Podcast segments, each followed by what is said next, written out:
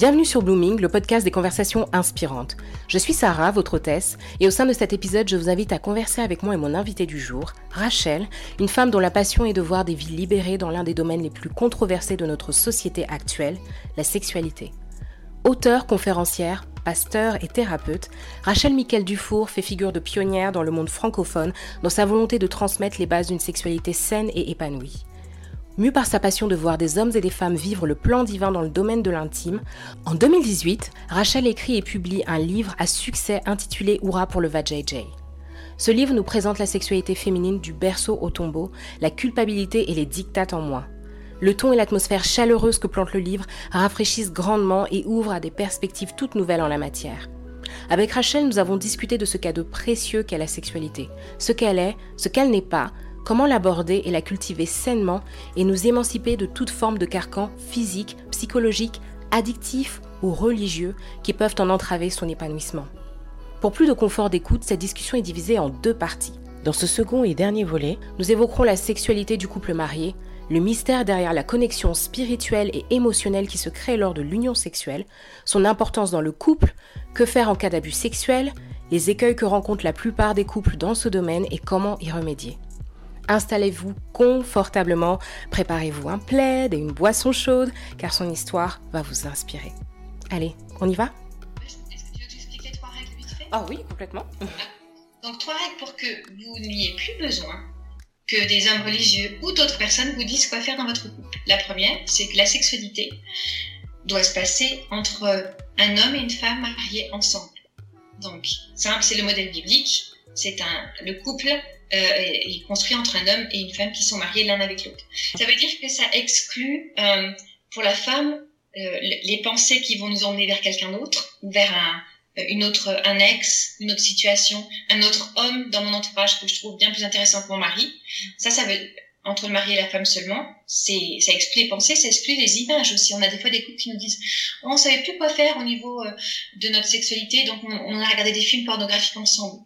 Non, parce que vous faites rentrer des tierces personnes dans votre relation de, de couple au niveau de votre sexualité, c'est extrêmement dangereux à cause des connexions qui se passent au niveau euh, spirituel. Donc voilà, première règle, juste entre, entre mari et vous. Deuxième règle, il faut qu'il y ait un oui des deux côtés. Le consentement mutuel est important. On ne peut pas forcer son conjoint à faire quelque chose qu'il ou elle ne veut pas.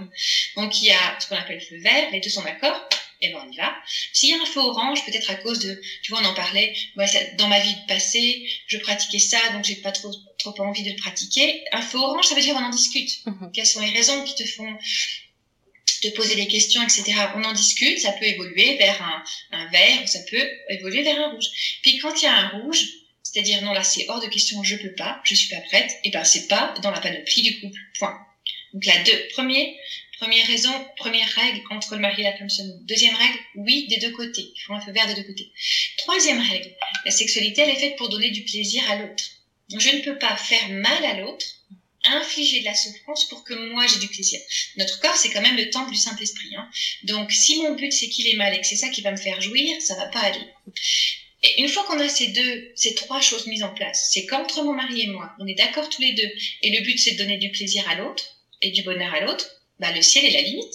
Après, tu prends chaque pratique, fellation, est-ce que c'est entre nous deux? On dit oui ou non. Est-ce qu'on est d'accord tous les deux? Vous dites oui ou non. Est-ce que le but c'est de faire mal à l'autre? Vous dites oui ou non.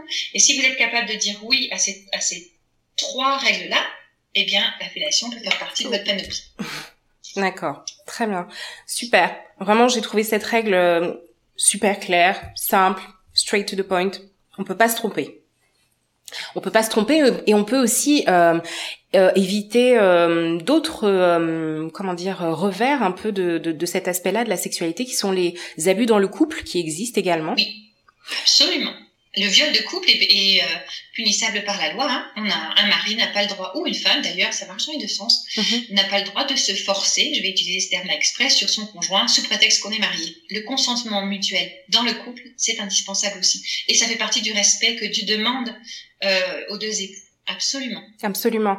Et c'est très important de le préciser, mais c'est vrai que quand on a grandi dans une culture de le sexe c'est sale ou alors c'est juste pour son mari quand on sera marié et que on n'arrive pas euh, à se, enfin je veux dire qu'on s'approprie pas ce domaine-là, ça peut être très facile de se dire bah là il y a, il y a abus. Donc effectivement, merci. Absolument. Et s'il y a abus, mesdames, ne restez pas, euh, ne restez pas comme ça, ne subissez pas. Euh, faites appel à de l'aide extérieure parce que ce n'est pas tolérable. Ce n'est pas tolérable, même si vous êtes dans un milieu euh, religieux ou chrétien. D'accord.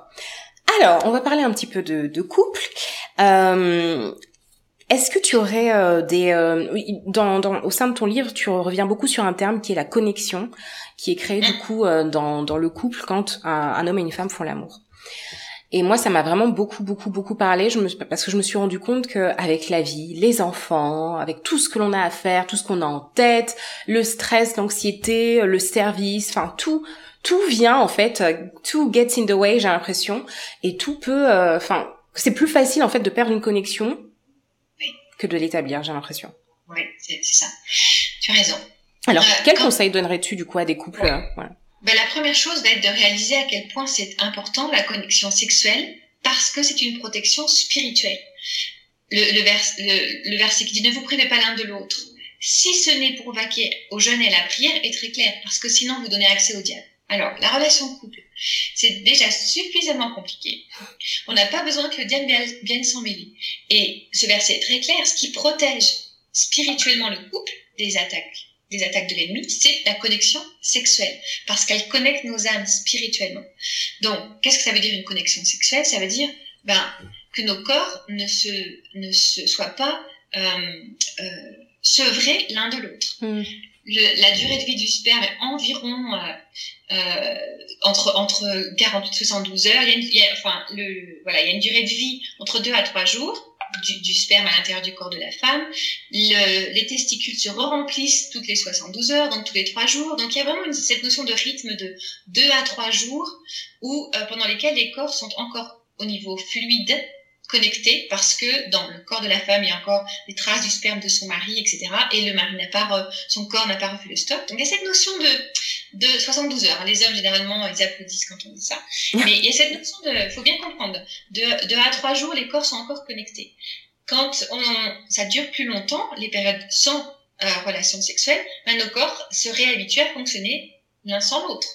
Euh, il y a toute une chimie du corps au niveau de la, la relation sexuelle qui fait que l'oxytocine, c'est-à-dire l'hormone du lien et l'hormone de l'apaisement, quand on est marié, nos corps apprennent à la sécréter, à la fabriquer que quand l'autre nous touche. Donc en mmh. fait, le sentiment d'apaisement et de je me sens bien, je me sens connecté, mon corps ne me le donne que quand mon mari me touche. Mais ça peut être, ça peut être du toucher non sexuel aussi, hein, bien sûr. Mmh. Mais si on se touche pas pendant des jours et des jours et des semaines et des semaines, mais mon corps va réapprendre à fonctionner seul parce que c'est pas vivable sans oxytocine. Va réapprendre à fonctionner seul, ce qui va nous éloigner au niveau de nos corps, au niveau de notre âme, au niveau de notre esprit. Donc en fait, en faire une priorité, c'est important. Il faut réfléchir dans le, cadre du couple, selon la saison de vie, selon nos conditions physiques. Bien sûr, s'il y a une maladie, s'il y a une grossesse, il y a des, ça peut être un peu plus un peu plus espacé, mais quel est le minimum vital pour qu'on se sente connecté? Et là, on part de trois fois par semaine ou une fois par semaine, pas une fois par mois. On parle de un nombre de fois par semaine. Ça, c'est la première chose. Se mettre d'accord sur un nombre de fois minimum par semaine entre dans le couple. Deux, euh, comprendre le côté, l'importance de la protection spirituelle. Trois, comprendre que la relation sexuelle, c'est large, c'est vaste. Il y a plein de, si par exemple il y a un handicap, il y a, a d'autres façons que la pénétration vaginale. Il y a plein de façons de donner du plaisir à son conjoint et de s'en donner mutuellement. Donc se permettre d'explorer toute la panoplie de ce qui est possible au niveau de la sexualité va nous permettre de de, bah de garder ce rythme en fait parce qu'il y a plein de façons. Je l'explique dans le livre les quickies les faits maison les gastro il y a plein gastronomiques il y a plein de façons de faire l'amour en fait. Il y a aussi on n'est pas obligé d'avoir une pénétration vaginale c'est pas la seule façon de faire l'amour avec son conjoint. Donc il y a plein d'options. Intégrer ça c'est important. Et puis ensuite bah, tu sais les femmes elles passent euh, des heures et des heures à dire non pas ce soir j'ai mal à la tête mais des heures, ça va toute la journée. Puis après, c'est encore pendant des heures après. Alors que honnêtement, quand on, on choisit, encore une fois, hein, je suis, euh, je suis euh, euh, vraiment farouchement à défendre des femmes qui sont abusées dans, dans une relation maritale. Je suis mhm. contre l'abus du mari sur la femme, bien entendu. Mais aussi, pour moi, un principe que j'aime bien enseigner, c'est bah, si t'as pas de vraie raison de dire non, dis oui honnêtement, la relation sexuelle de tout qui se met en route, etc., ça va durer, allez, combien? 12 minutes? 15 minutes? Je suis généreuse. Je suis généreuse pour que les, les hommes réagissent pas trop, mais bah tu vois, si on compte les préliminaires, quoi, on, mhm. on, parle de, allez, si on veut être très très généreuse et que les messieurs sont très en forme, ça peut durer une demi-heure, voilà. Mais tu passes euh, une journée à dire non, alors que si dans ta tête tu te dis, bah oui, je, peut-être que j'ai pas trop envie maintenant, mais je vais donner ce cadeau à mon mari, déjà, l'appétit vient en mangeant. Donc si tu, dans ta tête tu te dis, oh bah oui, tiens, je vais donner ce cadeau à mon mari puisqu'il en a envie, mais et que tu te prépares dans ta tête, le, le, le plaisir peut venir parce que tu, ça commence ici. Donc si dans ta tête tu te dis oui, euh, et bien ton corps va pouvoir dire oui aussi. Donc il vaut beaucoup mieux passer de mettre des efforts à dire oui dans sa tête. Encore une fois, hein, quand on ne parle pas d'abus et quand on est, mhm. c'est possible. Il vaut mieux dire oui dans sa tête et, et, euh, et, mettre en route la machine que de dire non, de dire non, de dire non pendant des heures et de se terminer avec deux, un mari et une femme frustrés, alors que si là, celui qui était pas chaud avait dit oui, et eh ben la machine serait mise en route pour les deux et euh, ils auraient vécu ce temps ensemble, encore une fois avec des intensités différentes, qu'il y a toute une panoplie possible. Donc euh, oui, comprendre que c'est important au niveau spirituel, que c'est important pour rester connecté avec son époux, que c'est important pour nos, corps aussi de rester là, connectés l'un à l'autre, sinon on, on va pouvoir vivre sans. Mhm. Et on va, on va euh, finir en, étant deux célibataires qui vivent sous le même toit. C'est pas ce qu'on veut. Et puis ensuite, en étant intentionnel, hein, c'est-à-dire, euh, ok, combien de fois minimum par semaine? C'est pour toi le minimum. Une fois, bon bah on le marque dans le calendrier, on le garde en tête, on choisit une soirée où on va pas regarder de film, on va pas avoir des amis et on va se consacrer à l'autre en fait pour rester connecté. Il y a vraiment beaucoup d'intentionnalité dans ce besoin de connecter et la réalisation de du fait qu'un couple va grandir. Hein. Puis la sexualité en fait elle euh, elle grandit, elle s'épanouit, elle se découvre. C'est ça qui est beau, c'est qu'on n'a jamais fini de découvrir des choses. C'est vrai. Et j'ai l'impression que la sexualité qu'on a à 20 ans, 30 ans ou 40 ne sont pas du tout pareilles. Heureusement, hein. Parce que je suis pas sûre qu'à 20 ans, on, serait capable de, de, d'accueillir la qualité de plaisir qu'on peut avoir à 40, 50, 60, 70 ans. Quand la ménopause est passée, les femmes ont encore plus de plaisir qu'avant, etc. Donc, euh, oui, tout à fait. Génial. Quels sont peut-être les problèmes les plus récurrents que tu rencontres en thérapie ou en, en suivi de couple? Des problèmes liés à la ligne rouge franchie, donc des couples qui sont allés trop vite et qui se retrouvent face aux conséquences de la ligne rouge franchie. Je l'explique dans le livre, donc vous pouvez lire le livre, vous comprendrez tout ça. Et puis des problèmes de, liés au puritanisme. Euh, voilà, donc vaginisme ou manque d'orgasme, et puis des problèmes liés aux addictions aussi, parce que la pornographie malheureusement rentre dans les euh, dans les dans les esprits, dans les cœurs et dans les corps euh, bah, de plus en plus tôt, avec un pourcentage de plus en plus élevé. Et des fois, les, les, jeunes se disent oh ben quand je serai mariée, ça s'arrêtera. Ben non, parce que c'est euh, il y a tout un phénomène de l'empreinte. Je pense que j'explique dans le livre aussi, qui qui fait que mon mon chemin par défaut de récompense ou de réconfort qui est réalisé par la sexualité est accroché ailleurs qu'avec mon conjoint. Et ça rend les choses compliquées. Donc il y a des problèmes d'addiction aussi dans le couple. Et puis on a des, des... Je, je pense qu'il y a aussi euh, des couples qui n'ont pas compris l'importance de la, de la sexualité et qui sont négligents. Euh, et la négligence par rapport à, son corps, donc au niveau hygiène, au mhm. niveau euh, je prends soin de moi, euh, et on se retrouve avec des femmes qui traînent en robe de chambre ou en, jogging toute la journée puis qui se font belles que pour aller voir leurs copines, ben oui, mais ça c'est pas très très bon pour le la libido du mari qui a été construit par Dieu pour passer par les par les yeux. Ou alors il y a des maris qui se laissent aller puis qui vont prendre 50 kilos et la femme elle se dit mais j'ai épousé un jeune athlétique, je me retrouve avec un, un, monsieur qui prend plus soin de plus soin de lui, ça va pas quoi. Il y a aussi cette notion de négligence par rapport à l'autre. Ouais. Que je prenne soin de moi, de mon corps, autant au niveau hygiène, il y a des problèmes d'hygiène, autant au niveau hygiène que euh, ben, mon aspect physique, euh, c'est une preuve de respect et d'amour pour mon mari. Et, l'inverse est vrai. Donc tu vois, il y a plusieurs, plusieurs euh, niveaux de difficulté. D'accord, très bien. Alors moi j'ai euh, deux petites filles et on commence à leur parler, voilà, de pas vraiment de sexualité, mais du respect de leur corps, du respect du corps des autres. Et, euh, et ton livre m'a vraiment euh, encouragé à utiliser les bons termes, aussi parce que j'ai envie de les sensibiliser à tout ce qui pourrait être potentiellement des violences euh, ou des abus. Euh, et donc vraiment merci, merci pour cela. Ça m'a ça m'a vraiment permis de voilà me me poser sur ces questions-là. Oui. Alors, euh, comment est-ce qu'on peut, euh, on va, on a pratiquement tout couvert là, on arrive à la, fin. Euh, comment est-ce qu'on peut se réconcilier avec une sexualité saine quand on a subi des traumas dans, dans sa vie d'enfant ou de jeune adulte? Oui, très important. Déjà, j'ai mis le chapitre 1 et 2 de mon livre en version téléchargement gratuite sur mon site mhm. parce que ce sont les, les, euh, les deux chapitres qui permettent de comprendre comment la sexualité se construit à l'intérieur de nous. Donc, c'est important pour pouvoir enseigner aux enfants. Et pour comprendre aussi où est-ce qu'il y a eu des, des failles, des problèmes et des, des, choses qui nous ont construites de travers au niveau de la sexualité. Donc, jamais des mots sur, OK, ça s'est passé quand, où, s'il y a eu euh, euh, des abus, s'il y a eu des manques. On peut, en lisant ce, ce chapitre 1, euh, et le 1 et le 2, mettre des mots dessus. Ça, c'est la première chose. Prendre conscience de d'où est le problème. Et ensuite, il faut pas hésiter à se faire aider. Euh, avec des thérapeutes, alors il y a, y a plusieurs, euh, y a plusieurs options. Hein. En France, il y a le site du RESAM, resam.fr, R-E-S-A-M.fr. Il y a le BAC, l'écoute.fr. Donc, il y a des, des, des centres de thérapie chrétienne ou on va voir un, enfin bref, il faut se faire aider euh, parce que on a besoin d'aller à la racine euh, du problème pour guérir, pour ensuite reconstruire. Donc y a, on peut pas juste comprendre que j'ai un problème et ensuite espérer que ça s'arrête. Il faut aller guérir les à la source et puis ensuite reconstruire la sexualité. Mais c'est ce que je, c'est ce que je fais. Euh, il n'y a pas de situation euh, de sexualité brisée qui ne puisse être reconstruite. Ça, c'est vraiment un message important. Et d'ailleurs, mon deuxième livre, c'est le sujet hein, de, de passer de victime à victorieuse, de passer de je subis et je survis au niveau de ma sexualité à je, je suis épanouie, thriving, complètement épanouie au niveau de ma sexualité, c'est possible. Et donc la, la, guérison, quel que soit le problème, est possible parce qu'il y a tellement d'options pour emmener euh, une, guérison et une redécouverte de la sexualité. Donc il faut pas accepter, je pense que c'est quelque chose qu'on qu'il faut dire aussi, il faut pas accepter euh, moins que ce que Dieu veut pour toi, que ce que Dieu veut pour, euh, pour la personne. Il y a, y a une, un épanouissement dans notre sexualité, dans notre dans qui l'on est en tant que femme et en tant qu'homme, qui est dans le plan de Dieu. Et ça, c'est pour nous, quoi.